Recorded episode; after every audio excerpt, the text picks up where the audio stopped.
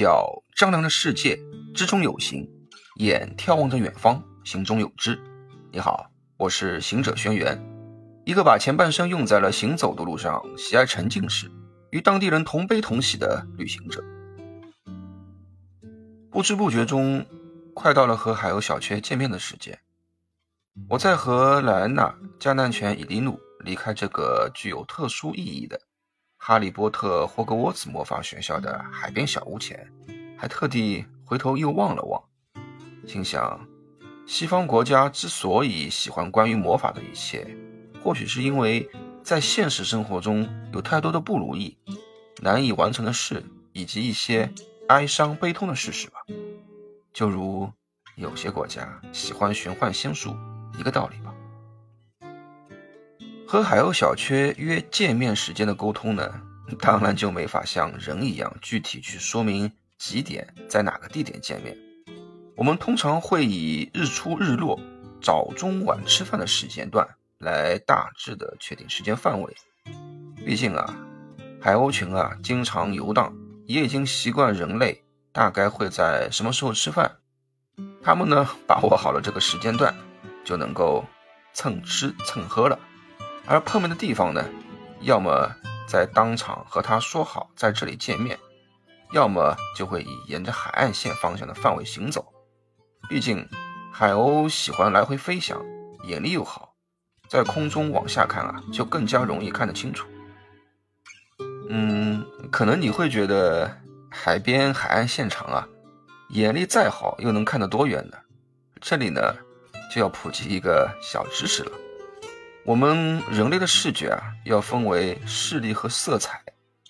通常看的时候呢，是前视平行的，双眼视力范围啊略有偏差，但基本会重合。而且视觉细胞呢，又分为视感细胞和视锥细胞。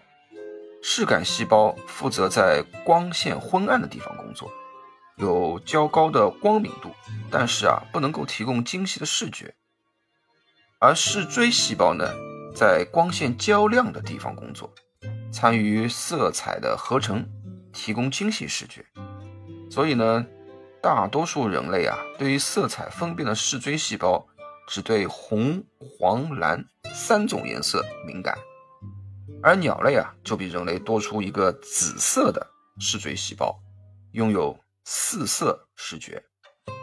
由于四色视觉呢，鸟类啊几乎都是分辨颜色的好手。鸽子啊，甚至可以分辨出数百万种不同的色彩。而大多数鸟类呢，都可以看到五个光谱带。人类和鸟类眼中的世界啊是不同的。紫外线视觉对于鸟类的生存至关重要。由于在紫外线下啊。具有生命体的东西会呈现出不同的色彩，这样呢，当鸟儿在空中飞行时啊，也能够轻易的看到行走的生物，或者静态下树干、树枝上面的果实的树木等等。而紫外线呢，在白天和晚上就更强烈了，这就是鸟儿经常在清晨和傍晚寻食的原因了。鸟类不仅有强大的色觉。视力啊也比人类更强。鸟类的眼部呢肌肉非常强大，可以迅速的把晶状体啊拉平或者挤成个圆形。哦，眼睛啊就是属于晶状体的一种，并且呢，鸟类的眼睛呢会变成望远镜加放大镜的结合体。另外呢，鸟类的视觉细胞多于人类，比如。有些鸟类的视网膜中心处的视觉细胞啊，就达到一百五十万个左右，人类呢却只有二十万个左右，难怪啊，鸟类拥有极佳的视力。海鸥的眼睛视觉呢是发散的，中间重叠的部分很少，这就意味着它们能看到的范围啊就更广，或者你可以理解为人类正常情况下看事物啊。是部分平面图，而海鸥看事物就是全景的三 D 或四 D 图，因此海鸥小缺要找到我们，那可是容易之极。果然，我和莱安娜、加难犬伊利努没走多远，小缺就欢快的一声叫响，向我们飞来，然后呢，再一转身，低空缓慢的飞行，带我们到它之前所在的地方。到了那里，才发现啊，那个靠近海边的地方，竟然还有着历史遗留下的要塞、炮台。当然了，都已经开始有些残缺破败了。不过，还是有不少的人在那边参观或者附近吃饭。而小薛那一批有组织的海鸥群们啊，就不停的在来回飞翔、停留，不时的蹭吃蹭喝。看小薛圆墩墩的小肚子。明显已经吃得很饱了。我好奇地问着莱娜这些要塞炮台的由来，不想又引起了另一段战争的故事。纵观其整个历史，亚法曾被埃及人、阿拉伯人、罗马人、理查一世率领的十字军、奥斯曼帝国、拿破仑的军队占领过。也算是一座饱经沧桑四千来年的历史古城，而这些炮台呢，就是18世纪末拿破仑的军队遗留的。说起来，这场战争啊，一开始对于亚法也算是无妄之灾了。1799年2月10日，拿破仑带领一万三千名法军从开罗出发，入侵巴勒斯坦。2月17日呢？法军行走了将近一百七十英里的路程，终于到达了阿里舍要塞。但当时阿里舍要塞啊，守军就只有两千来人，由奥斯曼的前卫和阿拉伯人组成。法军呢，就修建了战壕和炮台，从十七日到十九日轮番的炮击要塞，炮弹啊，最终将一处城墙击毁，打开了一道巨大的缺口。拿破仑在投入法军步兵强攻后，借此呢就威胁阿里什的守军投降，而守城将军啊倒也同意献城，他们以古兰经的名义呢对拿破仑起誓，保证自己呢和部下一年内不会再来。拿破仑欣然接受了他们的投降，并允许呢投降的军队啊可以保留武器回到自己的家园。只有少部分的马穆鲁克人被法军啊缴械。二月二十五日，拿破仑在加沙击败马穆鲁克军队，俘获了大量的弹药和六门加农炮。之前呢，在阿里什的守军啊便拒绝遵守和法国的投降条款，他们以法军缴械违约的理由啊，赶往了十英里以外的亚法城。拿破仑得知了这些消息后啊，就大为的狂怒，在阿姆莱集结了军队，又在三月三日下令对亚法城发动了围攻。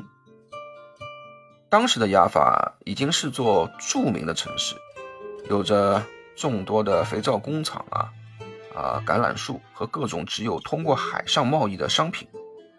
拿破仑看了之后啊，考虑到亚法城独特的价值和地理条件。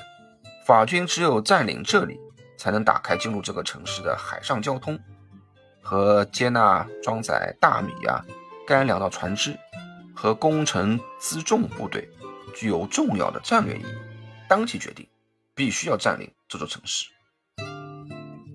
拿破仑的法军呢，在雅法城的正面扎营，左翼和右翼啊，都组成了工程部队，还有一支军队监视着纳赫尔河。以防敌人增援，而拿破仑呢，指挥法军后卫。当时的亚法总督啊，并不是犹太人，而是奥斯曼土耳其人，手里啊有许多的炮兵。他下令在晚上动工挖掘战壕，并建立了五个炮垒，安装了二十三门大炮。法军攻城期间呢，亚法守军在炮垒火力的掩护下啊，展开了几次的突击。这些突击部队的成分啊，倒是非常的复杂，混杂了有马格里布人、阿尔巴尼亚人、库尔德人、阿纳托利人、卡拉曼尼人、大马士革人等，而且彼此呢穿着各自民族特色的服饰，眼花缭乱，但是啊，协调能力十分的低下，在进攻的时候队伍序列不整，空档呢又很大。在法军组织严密的火力网下，就将他们一一打退。三月六号呢，亚法城的堡垒啊继续在进行炮击。拿破仑呢下令把攻击的时间延后，并派代表啊向亚法总督传信，说希望总督啊可以主动的退军，以保全亚法城免遭法军毁灭性的炮火。然而，亚法总督将法军的代表啊接入城后，就将他们全部杀死，头颅呢还悬挂在城楼上，尸体被抛下城墙。可想而知啊，亚法总督的这一行为激怒了法军全体官兵，发起了全面的总攻。法军炮兵呢集中所有的平射炮、穿洞炮，向亚法城墙啊猛烈的开火。当破坏了一座塔楼，打开缺口以后，炮兵还在继续朝着缺口发射炮弹，缺口就越来越大，血肉横飞。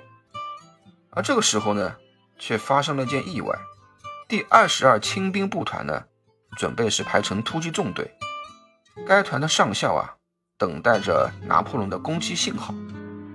意外的是，拿破仑正准备向身后的上校啊示意进攻的时候，一颗子弹。打穿了他的帽子，从离头部三英寸的位置射出去，打死了比拿破仑高八英寸的第二十二轻兵步团的上校。拿破仑呢，既惊魂未定，又暗自庆幸还好长得矮，又恼羞成怒，于是迅速集结部队，很快啊，从缺口钻进去，向左右两翼扩展，很快就又分别占领了制高点。牙发城在下午五点左右啊，完全的沦陷，法军阵亡了六十来人，一百五十多人受伤。可是牙法军民的死亡人数啊，难以估计。狂怒的法军士兵在打入城内以后，继续进攻，见人就杀，几乎把全城都洗劫了一遍，以至于拿破仑本人都紧急制定了一项赦免令，禁止士兵。抢劫虐待压法人民，违者严惩。拿破仑啊，还配备了岗哨严密监视，打击士兵劫掠烧杀的行为。直到第二天黎明，秩序啊才大致恢复。听着莱安娜对此的介绍啊，让我不禁想到，世界上那些有名有历史意义的城市，似乎或多或少呢。都有经历过战争的洗礼，哎，甩了甩头，我决定晚上得吃点美食甜品，来缓解下沉闷的心情。好了，那今天就先聊到这吧。下次聊的时候啊，我再告诉你吃的是什么，或者告诉你如何制作美食。拜拜，祝你好梦，晚安。